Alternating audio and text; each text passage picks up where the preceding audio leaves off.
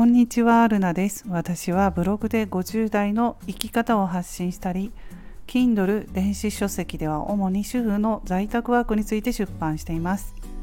この番組ではブログや Kindle を執筆していた気づきや50代の人生観、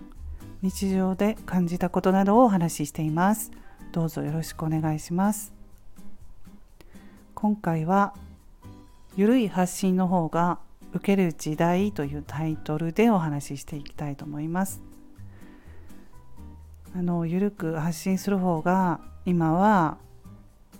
まあ受ける時代みたいなね感じなことを書いてるネットでねなんかそういうことを見かけたんですよねちょっと前に。それでそうだなってなんか直感的に感じたんですけれども今までは、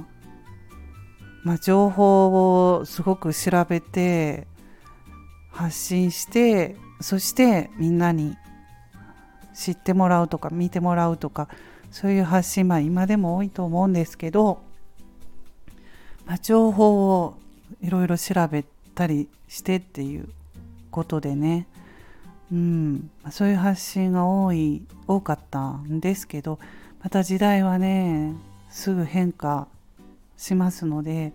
今はその個人の発信がねすごく増えてるということで私もブログとか Kindle あと SNS スタイフもですけど発信してますので個人で。だからそういう発信でまあゆるい発信というと自分らしく気楽に話してるとかまあ書いてるとかになると思うんですけど発信なのでね。そういう方が見てもらいやすい。見てくれる人がいる。って言ったらいいのかな、まあ、受ける時代っていうのはそういうふうに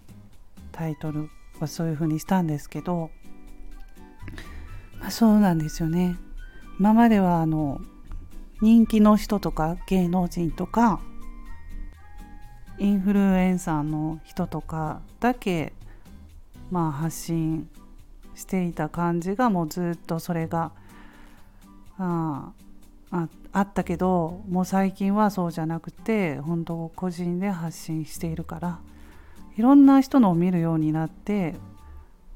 うん、だからまあ見る人一般的な一般人普通の人のも見るようになってきてるってことでね。うん、だから本当に自分の思いとか考えとかをそのまま話すと楽ですよね。うんまあ、そういう意味で緩くっていうことなんですけど楽なんですよ。だからそういうのを共感してくれる人とかが見てくれるような時代になってきたと思います。でまああのいろいろやっぱり私今でも調べたりとかしてブログ書いたりとかねしますけどスタイフでも結構ちょっとなんかね情報を発信しようと思ったら調べたりしたら時間がかかるんですよ。すごく頭も使いますのでそうすると疲れちゃって頑張りすぎるとストレスそれがストレスになって体調不良になったりするんですよねなんか最近そんな風に感じますだから発信も自分の言葉で考えとか思いついたことを話すのもいいかなと思います。まあ楽ですけど、まあ、でも楽ですけどそのまま思ったことをこうやってスタイフだったら収録するの楽ですけど自分の意見を言うっていうのがなかなかね本音を言うとか難しいとこなんですよねそれが。うん、でもそれを、まあ、ちょっとでも言える方がいいかなってね。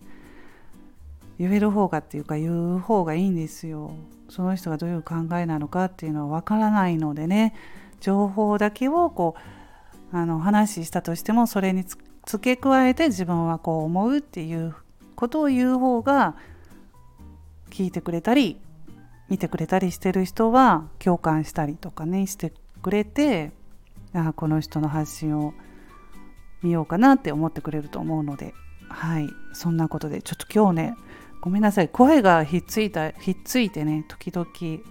止めて話したんですけれどもちょっと私もうまく言えないんですが、自分の考えをあの言っていきたいなと思います。うん。まあ、全然なんかあの語彙力ないんですけど。ないんですけど、まあ、自分の本当、まあ、まと思考整理っていうところもだし、うん、自分のやってきたことを発信したりとかね、まあ、今までもそうしましたけど家庭を発信するとかいうのもいいですよね。うん、あのこれからこれ始めます今この段階ですとかこうなりましたとかねそういうのも発信すると同じようにやりたいとかやってる人があ参考にしようとかね思ってもらえたりもして見てくれると思うので発信するっていうのはやっぱりね誰かに見てほしいから発信すると思うんですよね。うん、自分の考えとか、うん、思いを言うのはいいと思います。はいということでね今日ねゆるい発信をする方が受ける時代ということでお話ししました。それでは今日はこの辺で終わります。皆さん今日も素敵な一日をお過ごしくださいませ。また次回の配信でお会いしましょう。ルナでした。